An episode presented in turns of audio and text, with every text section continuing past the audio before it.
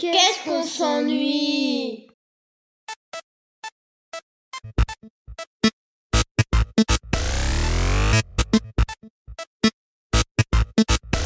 C'est l'heure de Galéjade Bonjour à toutes et à tous, je suis Geoffrey et je vous souhaite la bienvenue dans Galéjade, émission culturelle mais surtout culturiste ici sur Radio Alpa. Les beaux jours reviennent gentiment, la fin de saison commence à approcher et je dois dire que cette saison m'a vraiment plu. Elle a démarré comme un challenge puisque vous le savez, j'ai repris la saison en solo. C'était fatigant, il y a quand même du travail, une, préparation derrière tout ça. Vous en avez pas l'impression, vous, à la maison, parce que vous vous dites, il a peut-être pas encore lancé l'enregistrement, et si c'est fait.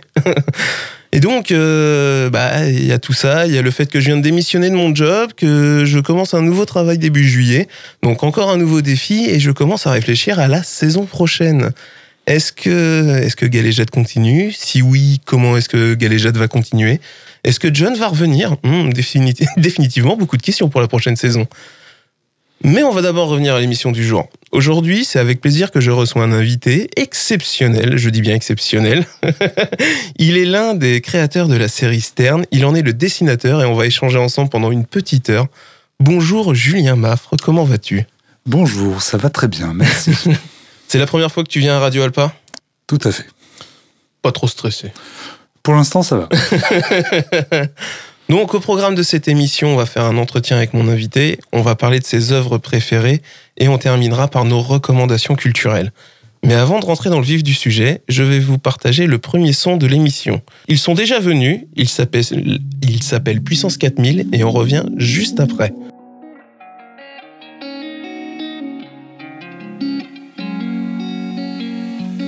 Si c'est beau, c'est grâce à toi. Si c'est haut,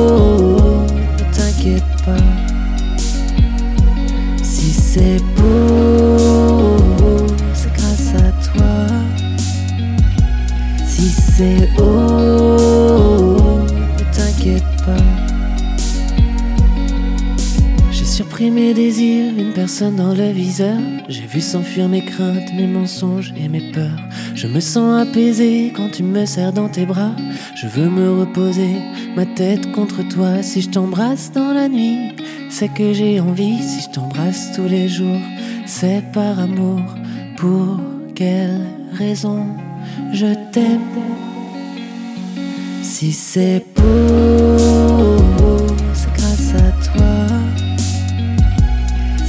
Si c'est haut, ne t'inquiète pas.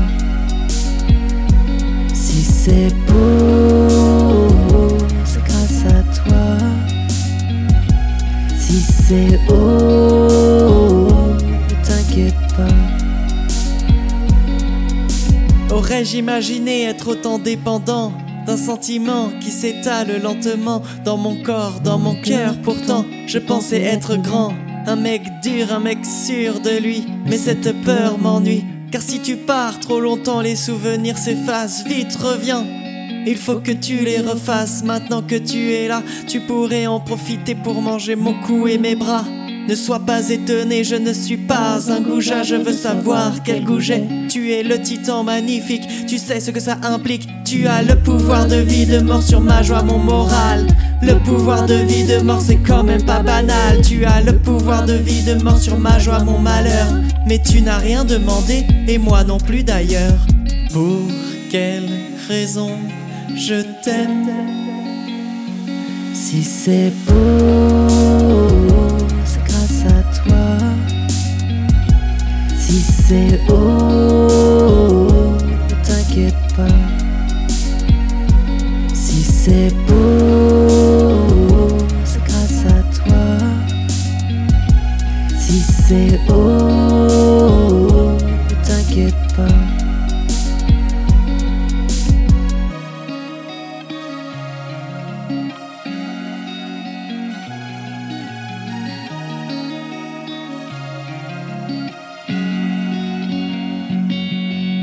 C'était Puissance 4000 avec Si c'est beau. enfin, normalement, c'était Puissance 4000 puisque le fichier son ne marche pas. Et je vais voir avec le technicien de la radio pour le faire ajouter en post-prod si ça fonctionne. Donc, vous êtes toujours dans Galéjade sur Radio Alpa 107.3 et aujourd'hui, je suis en compagnie de Julien Maffre. Toujours ok, Julien, pas de souci particulier. Non. Heureux d'être roman Oui, tout à fait. Parce que c'est, t'es venu pour chaque album, si Eh je ben, ne dis pas de bêtises. Oui, si mes souvenirs sont bons, je suis venu à peu près pour chaque album de Stern. ouais. Donc, on va commencer gentiment. Euh, j'aurais aimé savoir comment tu t'es lancé dans, dans le milieu de la bande dessinée. Euh, alors bon, comme euh, quasiment tout professionnel de la bande dessinée, je dessine depuis que je suis petit. J'ai j'ai continué à dessiner alors que tout le monde laissait tomber parce que c'était pas sérieux. Et au bout d'un moment, ben la question s'est posée qu'est-ce que j'en fais? Euh, N'étant pas du tout d'un milieu artistique, ben on m'a dit fais les beaux arts. D'accord. moi, je me suis dit, bah oui, je vais faire les beaux-arts et je vais sûrement apprendre à, à dessiner là-bas. Que nenni, mais j'ai appris autre chose. C'était les beaux-arts euh, en art contemporain. D'accord. Donc le, le dessin, on va dire, je mets beaucoup de guillemets à ça, mais le dessin classique n'était pas forcément très apprécié. Et c'était pas le meilleur moyen pour avoir son diplôme. Donc je me suis adapté, j'ai appris à- à faire de la photo, de la vidéo. Et euh, ben, au bout de trois ans et un diplôme de beaux-arts en poche, ben, j'ai commencé à faire des festivals de BD et à essayer de me renseigner si c'était possible d'en faire un métier. Parce que oui, je me doutais que les auteurs d'Astérix gagnaient bien leur vie, mais qu'en est-il de des milliers, euh, des milliers d'auteurs euh, qui sont moins connus? Et est-ce que eux réussissent à vivre de, de leur métier même si c'est pas pas énorme? Est-ce que c'est possible? Est-ce que j'ai mes chances? Donc il s'avère que j'avais un pote euh, qui, est, euh, qui est allé à Angoulême. J'ai rejoint, j'ai avec un dossier sous le bras, j'ai euh, présenté ce dossier à des professionnels de BD qui étaient en atelier là-bas, qui était feu l'atelier sans eau. D'accord. Et ben ils ont estimé que bon, j'étais pas j'étais pas trop désagréable à vivre et que mon dossier était à peu près correct et que je pouvais potentiellement devenir professionnel. Je suis allé à Angoulême, j'ai fait des dossiers qui ont été refusés jusqu'à ce qu'il y en ait un qui soit accepté. Enfin, au bout d'un an, et c'était un projet avec Isabelle de Temps au scénario, Ouais, mais justement, j'allais en parler après. le tombeau d'Alexandre, et voilà, ça a commencé comme ça. D'accord. Euh, justement, tu disais que pendant ta formation, tu as découvert d'autres médias que le dessin, la vidéo. Euh, pourquoi t'as, enfin, t'as pas réussi, t'as pas retrouvé euh, ce que ce que tu ressentais avec le dessin dans ces autres médias ou c'est alors- pourquoi fait- au final, t'as as continué et t'as persévéré dans le dessin? Alors, euh, de toute façon, le grand amour, c'était euh, le dessin qui s'est mué en autre chose depuis. D'accord. Euh, je pense que c'est, c'était en germe en moi, mais plus que le dessin, c'était le fait de raconter des histoires. ok. Donc, quel que soit le médium, en fait. hein. c'est, là, il s'est avéré qu'au Beaux-Arts, je racontais des petites histoires en, en vidéo, je faisais des courts-métrages.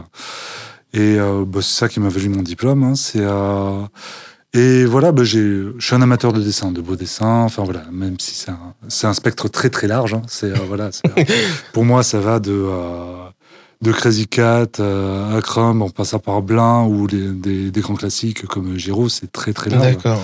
Ah oui, c'est, euh, ouais, c'est vraiment éclectique pour le coup. Ah oui, oui, c'est, moi j'ai- j'aime le dessin sous toutes ses formes. Après,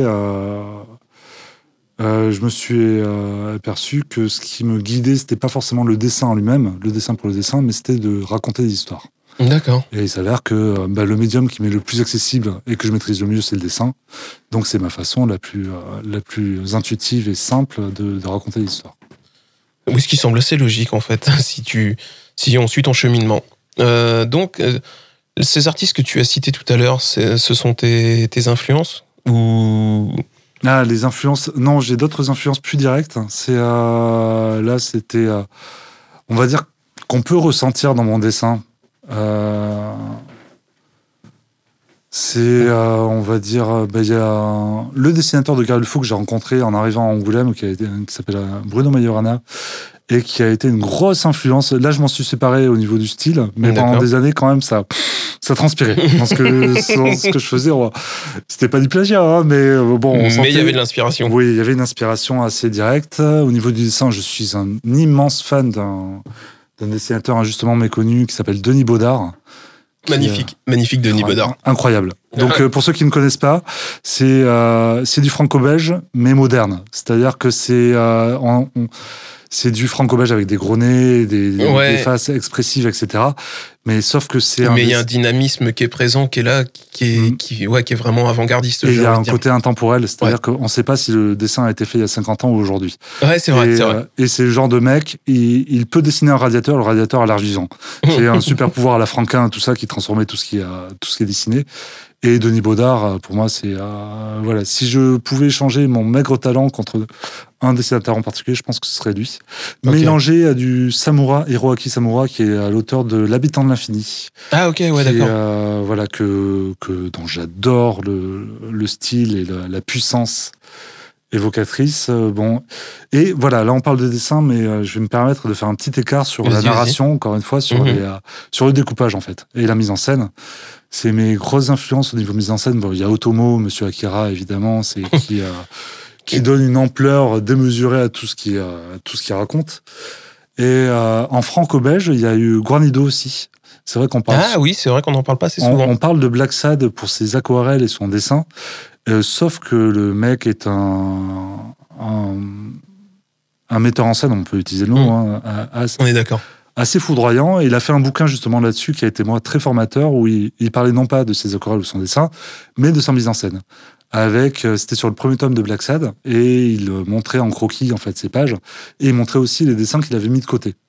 Qui était tout aussi bon et il a dit bah non là j'ai fait un choix de narration qui était comme ça j'ai mis ce dessin là qui était bon mais qui euh, qui s'intégrait pas totalement à la, à la mise en page etc et c'est une bible. Pour moi c'est vraiment une bible. Et au niveau euh, découpage aussi aussi je citerai Alain Hérol qui fait les découpages donc qui est le scénariste de Deux Cap et de Croc et de Garufo entre autres et de Ouais. plus récemment des Fourbes et qui aussi fait des storyboards très très poussés pour la plupart de ses BD et euh, j'aime beaucoup aussi sa mise en scène parce que euh, voilà, il a une façon de placer les personnages et les bulles, faire en sorte que tout soit fluide, qu'il y a un excellent rythme aussi. Vu qu'il dialogue lui-même ses, ses bandes dessinées, il sait placer les bulles à certains endroits pour imposer un rythme à la lecture. Et ça, c'est quelque chose qui m'intéresse aussi beaucoup. Euh, bah, c'est hyper intéressant en fait, euh, et, et on en reparlera un petit peu en antenne si tu veux bien, euh, sur, parce que j'aurais deux trois questions. Euh, j'aurais aimé aussi savoir euh, là, bah, aujourd'hui, donc tu disais, tu, tu as commencé ta carrière avec Isabelle.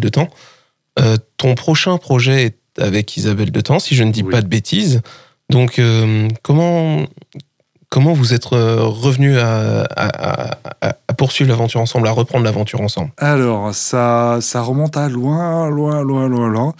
Euh, lors du deuxième album de Tombeau d'Alexandre, on a fait un voyage en Égypte. Ok. Et, euh, pour la doc, pour s'imprégner. Et moi, j'y avais jamais été. Donc, Oui, et puis un peu les vacances, on va pas se oui, aussi, se faire plaisir aussi. ouais. Euh, et on a fait un musée au Caire. Et euh, effectivement, en se baladant là-bas, il y a, on voit tout un tas de représentations de pharaons. c'est rien, vous inquiétez pas. Et- Des excuses. T'inquiète, c'est pas grave. Et, euh, et en se baladant là-dedans, on voyait plein de pharaons et tout ça. Et j'ai vu un pharaon qui ressemblait pas aux autres. D'accord. J'ai demandé à Isabelle qui c'était celui-là et c'était quoi son, son histoire. Et elle m'a raconté. Et de là, c'est la base du projet qu'on est en train de réaliser aujourd'hui. Donc Ah il y a bien dix ans d'écart, une bonne décennie d'écart entre les prémices du projet et la concrétisation du projet. Il a fallu s'armer de patience pendant un certain temps. Et euh, voilà. Mais là, on y est. Donc euh, voilà, ça sera. Alors, on essaie de présenter les choses. On veut pas que ça ressemble euh, à comment dire. C'est pas un documentaire Arte qu'on fait. C'est Ouais. l'histoire avant tout, les personnages avant tout. Nous, notre principale source d'inspiration, c'est les Rois maudits de Druon. Donc voilà. Et pour la- l'anecdote, c'est la série de romans qui a inspiré en particulier Martin pour Game of Thrones Ah, Ok, d'accord. lui-même dit que sans les rois maudits, il n'y aurait pas Game of Thrones. Et effectivement, les rois maudits, euh, c'est euh, Game of Thrones sans les dragons, et avec une pointe d'histoire dedans. Donc voilà, c'est euh, un récit inspiré de faits réels, mais qui est romancé et qui s'axe beaucoup sur les personnages. Enfin voilà, et on se... On irait plutôt dans cette direction-là. Aussi, Rome de HBO, la série, la fantastique euh, ouais. série de HBO, qui effectivement se, se cale sur des événements historiques, mais qui. euh, Oui, bien sûr, qui, rajoute euh, qui, bah, qui l'a télévisé, quoi. voilà, c'est pas voilà, c'est documenté sans être un documentaire. Ok, parfait. Avant d'enchaîner euh, avec les questions suivantes, on va, on va écouter le son que tu nous avais partagé. C'est donc Beyrouth avec la chanson Nantes et on revient juste après.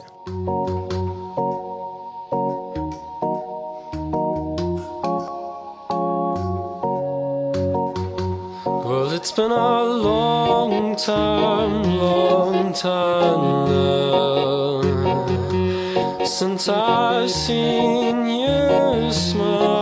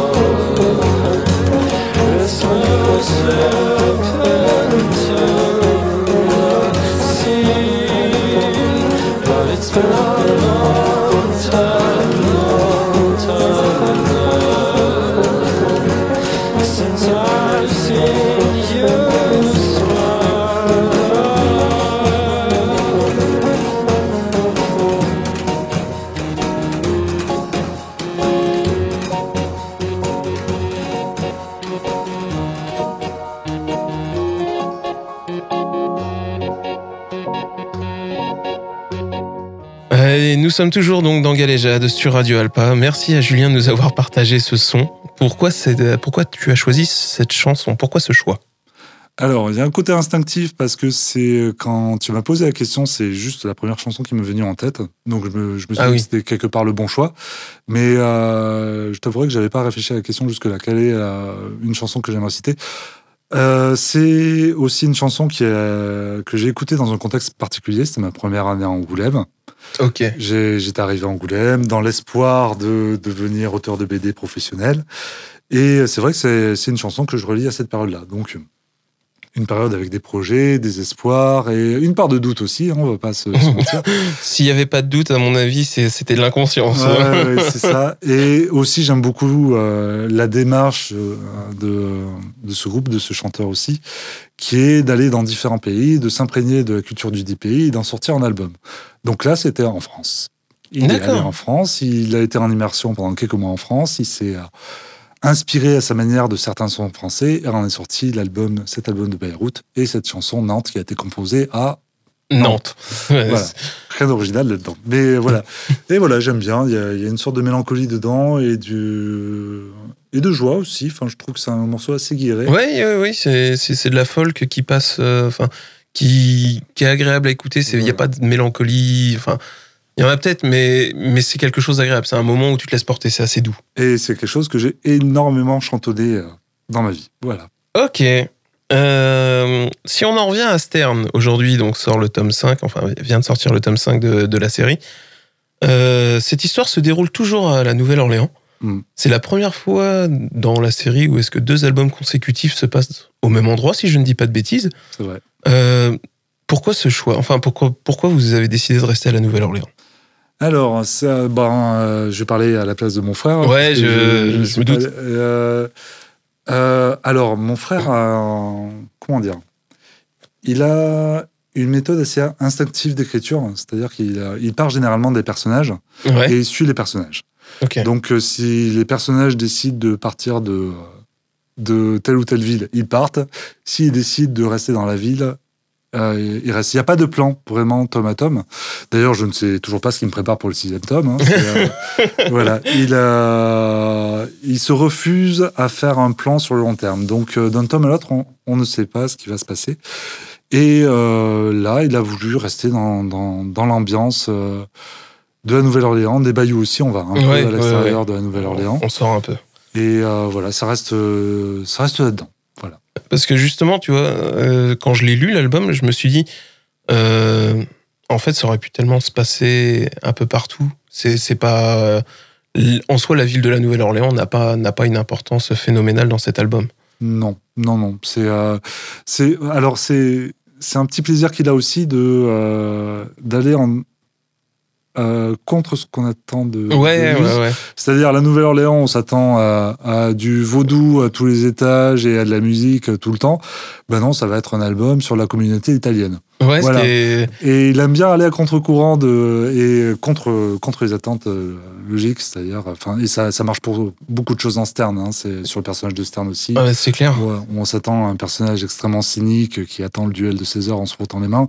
Et non, on a affaire à un personnage plutôt empathique et euh, voilà, qui n'est pas son, son caractère n'est pas défini par son métier.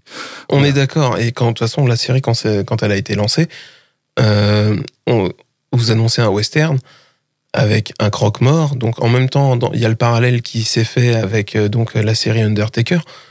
Euh, mais on, découvre un personnage totalement différent de ce qu'on pouvait attendre. Et même en soi, c'est le tome 1, je le considère pas comme un western, c'est une enquête. Oui, oui, tout à fait. En fait, c'est un des. euh, on s'est mis une série de principes dans la série, et effectivement, un des principes, c'est que chaque tome aborde quasiment un genre différent. C'est-à-dire que le premier tome se rapproche. Le contexte, ça reste du western, ça reste l'Amérique de la fin du 19e. Mais dans la structure du récit, effectivement, le premier tome, c'est un polar, c'est une enquête. Ouais, bah oui. Le deuxième tome, c'est plutôt une comédie. Ah, moi, je le voyais comme une quête, le deuxième. Ah oui, oui, une quête. euh, oui, oui, oui, oui, c'est. euh, moi, on- on- Ah, euh, oui, sur un ton que comique. sur un ton comique, oui, mais c'est une Mais quête, je, ouais. je, je l'ai pris comme une quête en fait. Ouais. Euh, Euh, le troisième tome reprend pour moitié les codes du western pur et dur, c'est-à-dire euh, des, des duels, des, des fusillades, des choses qui n'apparaissaient pas dans le western jusque-là. C'est le quatrième euh, aborde le quelque chose d'un peu plus étrange. Enfin voilà, on essaie, on change d'angle d'attaque à chaque, à chaque album. Ouais. mais ce, qui est, ce qui est plutôt agréable, euh, mais comme vous changez de style et d'angle dans chaque album, est-ce que vous fermez la porte après à ce justement à cette euh, à cette partie-là où où c'est pas voulu en fait. Si vous avez envie de refaire un euh, Hmm. un album sur un, un thème d'enquête, vous le refaites euh, volontiers. Alors euh, pour ça, euh, alors on a on a fait une liste de genres qu'on aimerait aborder avec le personnage qui est qui est aussi entre 10 et 15 genres. Donc voilà, si en fait dans dans un souci de variété et aussi pour se, se lancer des défis. hein, on- on- euh, mon pauvre frère doit euh, comment dire maîtriser plusieurs euh, types de récits différents au sein d'une même série. Ok. Donc il y a un côté défi aussi, et c'est vrai que non autant que possible. hein, je sais encore une fois peut-être que le, premier tome- le prochain tome c'est une enquête, hein, j'en sais rien. Oui, oui. Mais oui. on, on aimerait varier le plus possible d'un tome à l'autre. ouais. Et justement, au fil des tomes, on, on en découvre un petit peu plus sur ce mystérieux personnage qui est Elijah. Euh, on sait dès le tome 1 qu'il a un passé, euh, enfin qu'il a eu une enfance très difficile. Plus on avance, plus on, on apprend des choses. Il a, il a été marié. On, Il y a quand même euh, beaucoup de choses que vous nous dites, et encore dans le dernier, on, on découvre des nouvelles choses, on suppose. Hmm. Il y a beaucoup de choses que vous nous commencez à nous montrer, mais est-ce que vous envisagez de nous justement de nous faire euh, un album vraiment nous racontant ces zones d'ombre ou c'est toujours pas prévu pour le moment, on continue d'avancer Alors, euh, on a des discussions là-dessus. Euh, moi, je suis assez catégorique là-dessus. C'est jamais, jamais. euh, on, enfin, on aura recours au flashback pour expliquer son passé. Effectivement, euh, dans chaque tome, on en prend un peu. L'idée, ça serait que euh, à la fin de la série, un lecteur un peu attentif soit capable de recomposer tout son passé par, toutes les petites touches qu'on qu'on met dans les albums. En fait, c'est euh, je- il y a certains films préquels, par exemple, que j'aime bien. Mais euh, voilà, moi je voulais pas euh, connaître le passé de Han Solo et de Chewbacca. Oui. C'est euh, voilà, c'est on, on préfère. Je pense que c'est forcément décevant. Par exemple, on évoque évoque son passé à Kansas City et euh, le lecteur va se faire sa propre image. Ouais. Et quelque- même si on fait un super album en flashback sur Kansas City, il sera forcément plus dé- décevant par rapport à l'image que se- s'en fait le lecteur. C'est voilà, à moins de taper, mais vraiment juste à tous les niveaux, etc., etc. Mais en fait, on- moi, c'est un truc que j'aime bien aussi dans, dans les œuvres que je lis et que j'aime, c'est de laisser euh, travailler le spectateur aussi et le lecteur. C'est se, se faire aussi, qu'ils soient un peu acteurs dans le dans la lecture. ouais. C'est euh, quelque chose que j'aime beaucoup. Euh, J'avais quand même une question parce que tu, on voit dans Stern que tu- vous, toi et ton frère, vous êtes influencés par le cinéma, par, par l'art. Euh, ces références, c'est- des références qui viennent inconsciemment ou quand vous échangez, quand vous en parlez, vous vous dites ouais bah ça c'est euh, par exemple le- la couverture du tome 2 c'est un petit peu le radeau de la Méduse si je dis pas de bêtises. Mm. Euh, Est-ce que c'est quelque chose dont vous avez discuté avant ou c'est naturellement ça commence à prendre forme et c'est après tu fais tu fais le parallèle, tu fais le lien en te disant ah tiens ouais euh, je me euh, inconsciemment je me suis inspiré de ça ou pas du tout? Alors, euh, je t'avoue que inconsciemment sur, la... sur le tome 2, j'avais pas pensé au radeau de la Méduse. Tu viens juste de me faire prendre conscience que ah oui, oui, oui, c'est vrai, oui, c'est la, la composition, les personnages, oui, c'est évident. Tu vois, moi j'étais sur une bagarre d'Astérix. Ah, et, ouais. euh, Ouais, ouais. et effectivement, oui, il y a le radeau de la Méduse. Donc tu vois, là, c'est totalement inconscient. Il y a, il y a un peu les deux. Tu vois, c'est par exemple dans le quatrième tome, on a une référence à un tableau de Van Gogh qui est totalement Oui. consciente. Oui oui bah, Voilà. j'allais le dire aussi. Et à côté de ça, le radeau de la Méduse, pas du tout. Quoi. Donc, euh, il y a un mélange des deux. C'est euh, évidemment on recycle. C'est voilà, on, on a vu un tel nombre de films, de séries, lu des romans et tout ça. Et des fois, il y a des références qui sont constantes et d'autres euh, où on se dit parfois des années après, ah tiens, bah oui, ça, ça, me rappelle ce truc-là et j'ai pas fait exprès à l'époque. Euh, tu vois, c'est sur Stern, on nous demandait quelle était notre référence principale sur Stern. Des années après, je me suis dit, alors ça paraît lointain comme ça, mais je pense que c'est euh, la plus proche. Je pense que la, la série qui est la plus proche de Stern de mémoire, c'est Cowboy Bebop. Parce Euh, que Cowboy Bebop, chaque épisode aborde quasiment un Ouais. genre différent. Oui. T'as un petit fil rouge qui euh, apparaît là-dedans. T'as un hé- héros qui est maigre, longiligne, un peu voûté, qui sait se battre au corps à corps. Bon, les armes à feu, c'est différent, mais qui sait se battre au corps à corps, qui est un peu nonchalant, un peu en dehors de tout, et qui va euh, assez souvent rencontrer des personnages qui sont plus éloquents que lui. quoi. C'est euh, clair. Et, euh, et mais tu vois, c'est au bout de, de 4 ans où je me suis dit, bah oui, si je dois en citer qu'une, c'est celle-là. quoi. C'est euh, et, euh, et voilà. C'est donc. euh, voilà, c'était inconscient, c'était pas conscient sur le moment et ça m'a paru assez évident par la suite.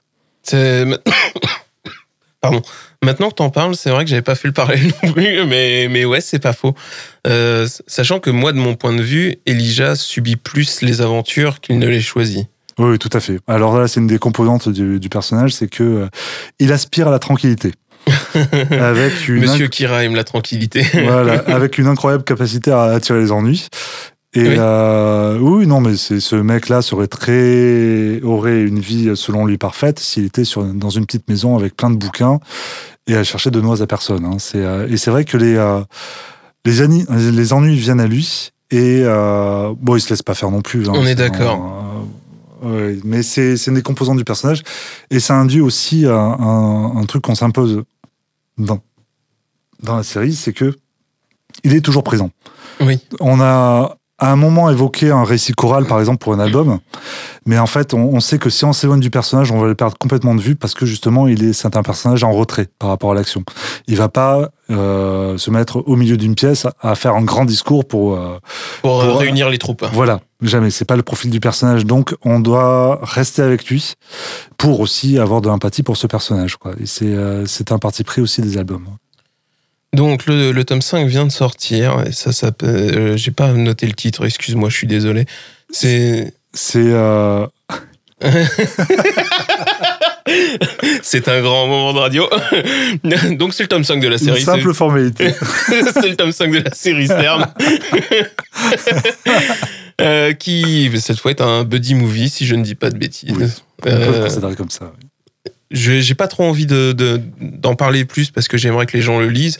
Moi, je sais que Stern aujourd'hui, c'est la série euh, que j'attends vraiment. Euh, justement, je me faisais le, le, constat à la maison en me disant, mais attends, les séries que t'attends vraiment aujourd'hui, c'est quoi? Et j'ai regardé dans ma bibliothèque et j'étais là en train de me dire, bon, ça c'est, ouais, si s'il sort, je vais le prendre, mais c'est pas un truc que j'attends. Alors que Stern, justement, comme vous avez ce côté toujours nouveau, toujours frais, eh ben, c'est une bande dessinée que j'attends avec impatience. merci beaucoup Geoffrey. Euh, le temps passe, l'émission aussi, et donc on enchaîne avec le son suivant. C'est 21 Pilot avec We Don't Believe What's on TV.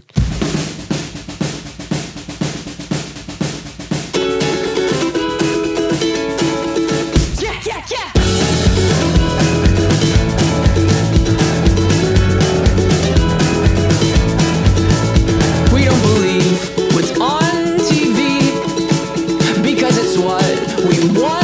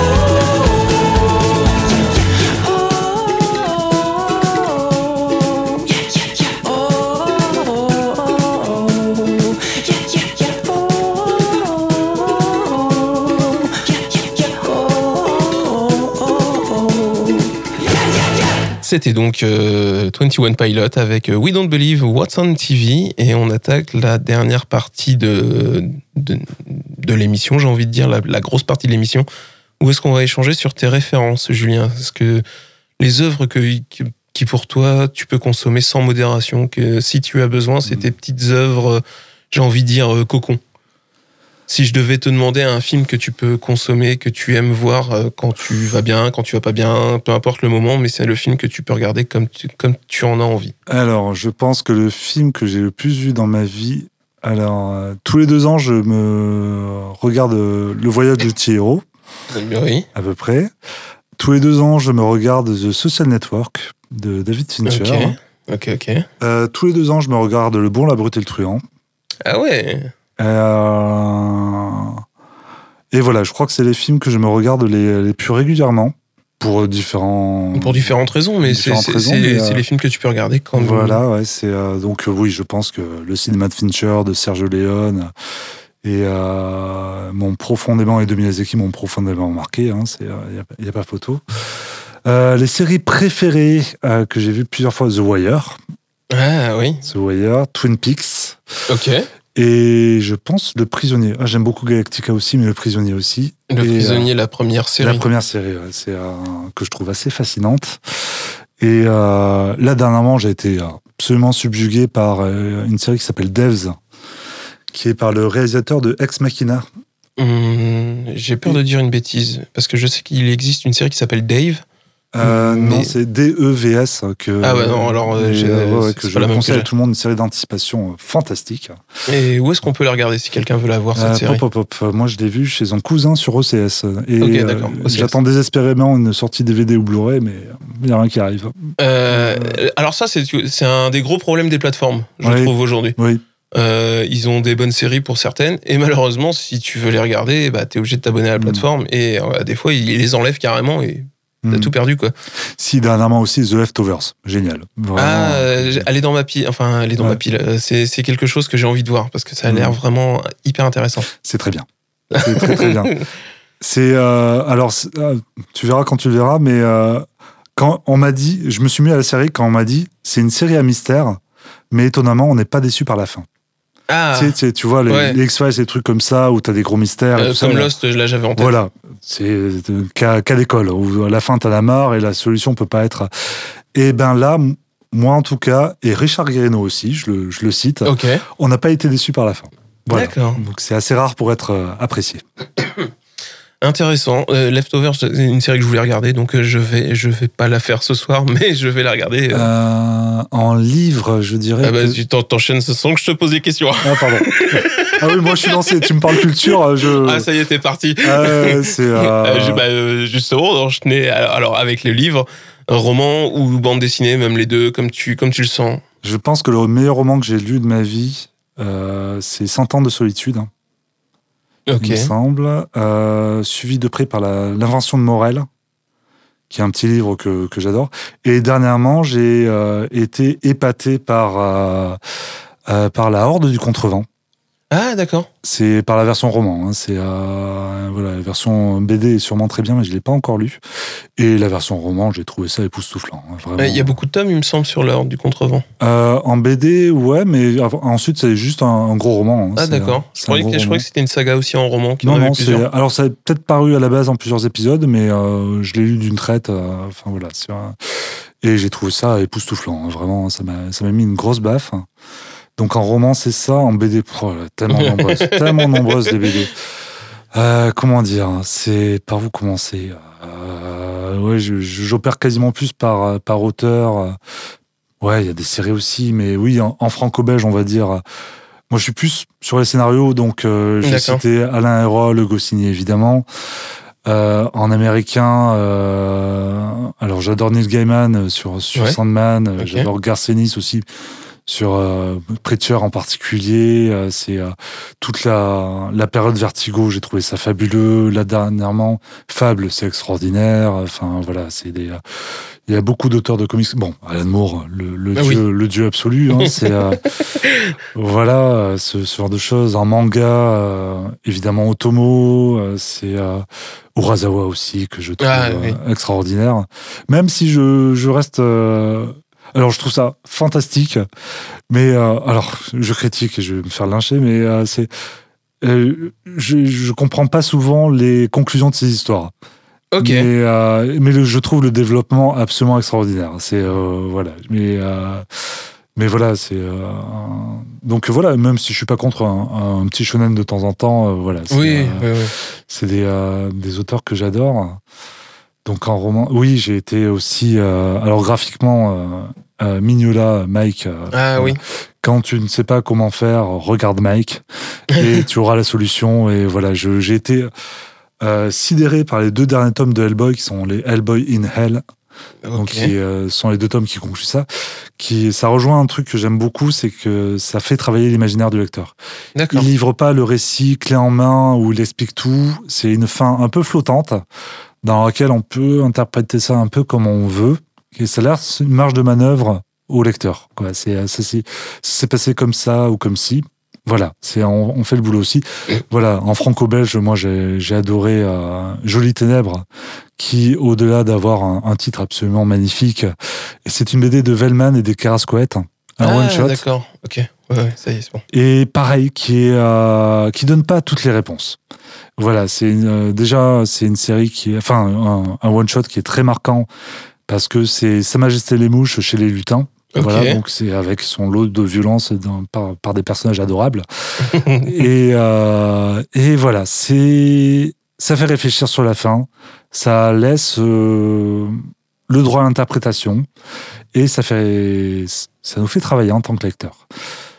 Et euh, voilà. Et je peux. Allez, je cite juste un dernier truc. Vas-y, vas-y, vas-y, vas-y. Là, c'est jeux vidéo, donc c'est tous les jeux de euh, un autre Miyazaki Ok. qui, euh, qui, a fait une société qui s'appelle From Software, qui fait la série des Dark Souls et là dernièrement Elden Ring. Et pareil, alors je trouve les jeux assez époustouflants par leur, leur gameplay et leur, euh, leur level design, mais aussi pour moi et surtout par la narration et le fait de voilà, c'est on, on arrive à la fin du jeu. Globalement, on n'a pas compris grand chose. Et après, on va sur les forums, on va voir des youtubeurs qui nous expliquent l'histoire et tout ce qu'on n'a pas compris en faisant le jeu lui-même. Et là, c'est une sorte de deuxième jeu dans le jeu, c'est-à-dire que euh, on essaie de comprendre l'histoire après coup. Et euh, voilà, je trouve ça fascinant. Voilà. Ah Non, c'est hyper intéressant. C'est, c'est, on voit que tu es passionné par, euh, par la culture, puisque tu as, beaucoup de choses qui viennent. D'habitude, quand je demande aux invités, la plupart du temps, ils cherchent un petit peu, ils sont pas sûrs, ils me disent Ouais, je t'en donne un, pas. Pardon. Toi, on voit que tu ouais, t'étais vraiment passionné par tout ça. Et ce qui est, ce qui est- ce qui est hyper, ce qui est hyper agréable, j'ai pas, pas noté, mais quand je vais réécouter le- l'enregistrement, il y a plein de trucs que je, je vais aller jeter un coup d'œil. Et si je devais te demander, euh, musicalement parlant, euh, les artistes? Alors, tu m'as demandé un album, j'en ai trouvé un quand Ouais. même. Et c'est un album de Animal Collective qui s'appelle Merryweather. Alors, pardon pour mon accent euh, effroyable. C'est pas grave. Euh, Merryweather Post Pavilion. Ok. Et qui est un album. Alors, c'est c'est des mecs qui viennent plutôt de. Ouais, de l'expérimental. Hein. C'est certaines chansons de leurs albums précédents, c'est à la limite de l'inaudible. Hein. C'est euh, vraiment. Il y a des choses. Voilà. Ok. Mais c'est c'est des gens qui ont les compétences techniques pour faire, je pense, de la pop. Mais vraiment de la pop qui. euh, qui sont capables de faire des mélodies très entraînantes et tout ça. Et justement, l'album que je cite, c'est le plus accessible de leurs albums. Et en fait, c'est des chansons assez longues, qui durent 5-6 minutes. Et les mecs te baladent pendant la moitié de la chanson, où ça part un peu expérimental. euh, C'est pas désagréable à l'écoute, mais tu, tu sais pas vraiment où ils, en, où ils vont. Et à un moment, ça se lance. Ok. Et à un moment, ça se lance et ça devient limite de la pop. Et tu dis, ah d'accord, ah d'accord. C'est là où, depuis le début, ils voulaient en venir. Mais ils ont fait exprès de pas y aller directement. Et, euh, et voilà, ça. Alors, ça mérite de s'investir un peu. La première écoute n'est pas forcément euh, idéale, mais voilà, faut, si, on, si on doit commencer euh, par un- ce groupe par un album, ça serait celui-là. Ok. Très bien, très bien, très bien. Et pour euh, terminer avec ces, tes références, donc euh, une chanson, si tu ne devais en choisir, allez, tu peux, en, tu peux en citer plusieurs, mais si tu devais choisir quelques chansons que tu, que tu, tu aimes écouter, ce serait quoi? Ah, une de Souchon qui est pas si connue que ça, qui s'appelle Le Mystère, D'accord. qui est ma préférée de Souchon, Ok. je crois. Là, c'est euh, peut-être parce que c'est pas la plus connue aussi, donc on a, on a tendance à s'approprier les chansons les moins connues. Mais euh, voilà, j'aime beaucoup.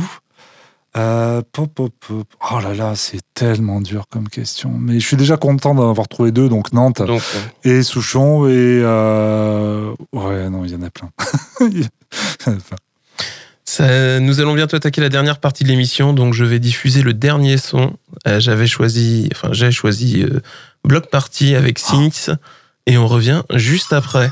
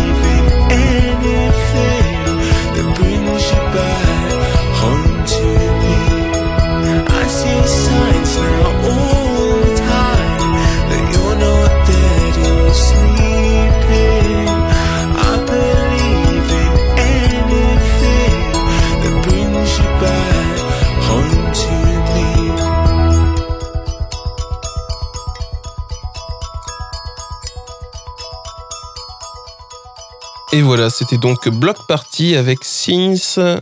Et nous attaquons la dernière partie de l'émission avec nos recommandations culturelles.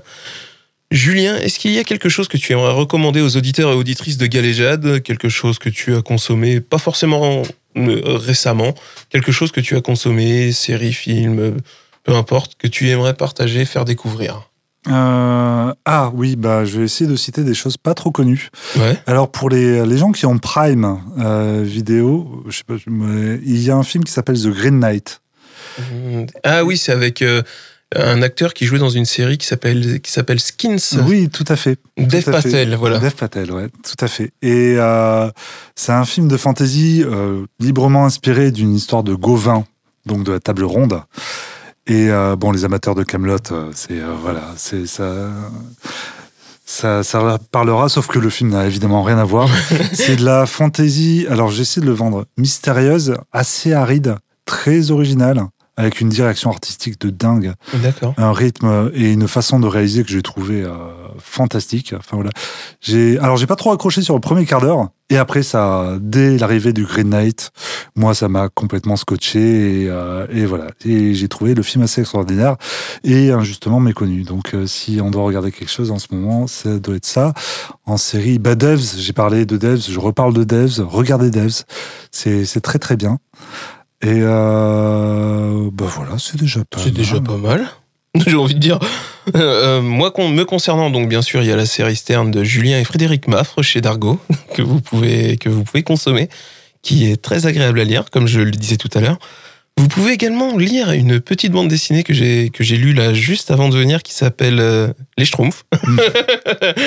Donc euh, c'est un album euh, d'une nouvelle série dérivée, euh, Les Schtroumpfs vus par, premier album fait par Thébault, avec le, alors là, comme je viens de lire l'album, euh, le titre c'est Qui est ce Schtroumpf? C'est un Schtroumpf qui vient d'arriver dans le village, qui est amnésique, qui ne sait pas parler le Schtroumpf et qui, qui cherche à savoir qui il est et qui va être aidé par quelques-uns des gentils Schtroumpfs qui vivent dans ce village. Donc euh, si vous ne connaissez pas euh, les Schtroumpfs, bah, c'est quand même dommage, j'ai envie de dire. Si vous connaissez, ça n'a rien à voir. Il faut connaître un petit peu aussi le personnage qui est, qui. Euh, c'est l'homme derrière euh, Captain Biceps, derrière Samson et Néon et derrière euh, Raoul la bête. Raoul. Très bon, très qui- très bon. Ouais, voilà, qui est quelque chose aussi de très drôle à lire.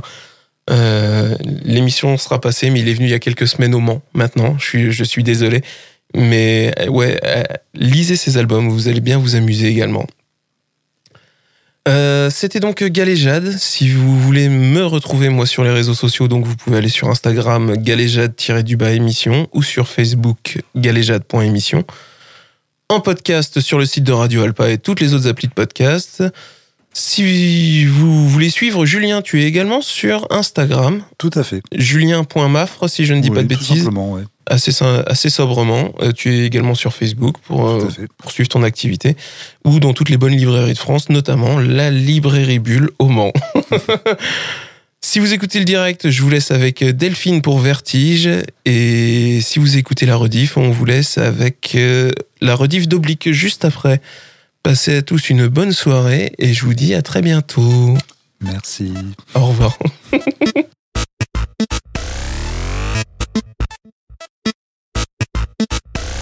l'heure de Galéjade.